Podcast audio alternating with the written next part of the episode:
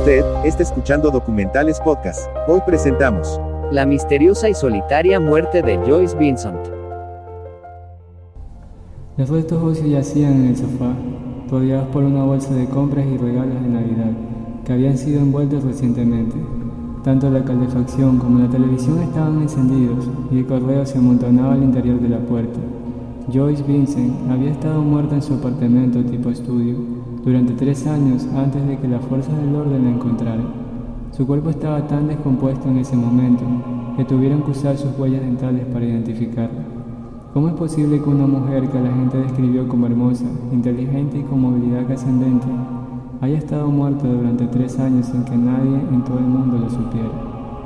Joyce Carol Vincent, nacida en Hammersmith, Inglaterra en 1965, era la menor de cinco hijas bendecidos con un rostro hermoso, sonrisa encantadora y una personalidad encantadora. Todos pensaron que Joyce llegaría en su vida muy lejos. A finales de los 80 se mudó a Londres, donde estuvo con músicos y productores, algunos de los cuales eran muy famosos. Joyce había conocido a muchas personas famosas, entre ellas Steven Wonder y Nelson Mandela.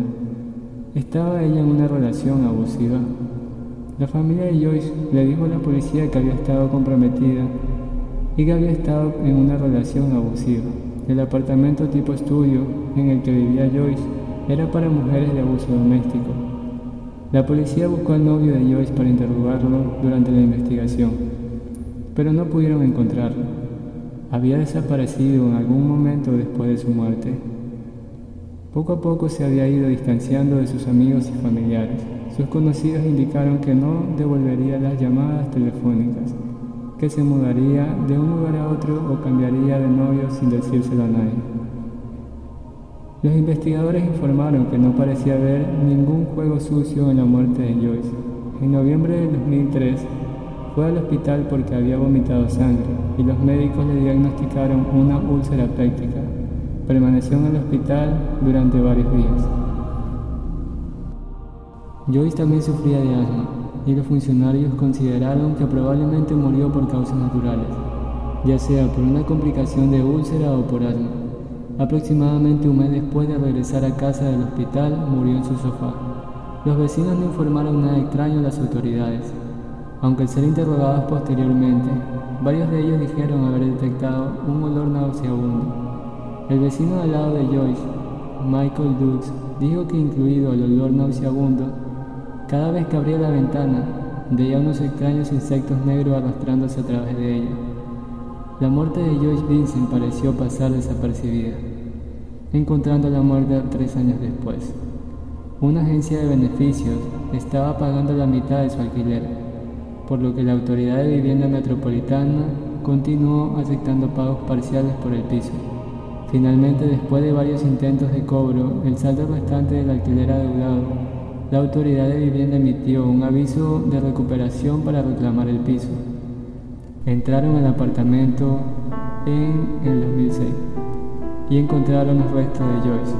La policía contactó a sus hermanas para interrogarla después de que identificaran su cuerpo con registros dentales. Las hermanas dieron una entrevista a la policía, pero no quisieron hablar con la prensa. Alguien filtró información de que habían contratado a un detective privado en el pasado para buscarla. Aunque el detective había encontrado el lugar donde vivía, no pudo contactarla. Parece que su familia pensó que ella pudo haber desaparecido deliberadamente, dado su historial de comportamiento errático. Joyce, Carol Vincent, fue encontrada muerta y sola después de tres años. Su vida y su muerte siguen siendo un misterio que quizás nunca resolvamos. Los detalles de su situación, por qué eligió aislarse, ¿Cómo pudo haber muerto por causas naturales a una edad tan joven? ¿Quién era su novio en ese momento? Y cómo en una sola alma se sintió lo suficientemente determinada para encontrarla, a pesar de que sabía dónde vivía. Todo este misterio se perderá con ella para siempre.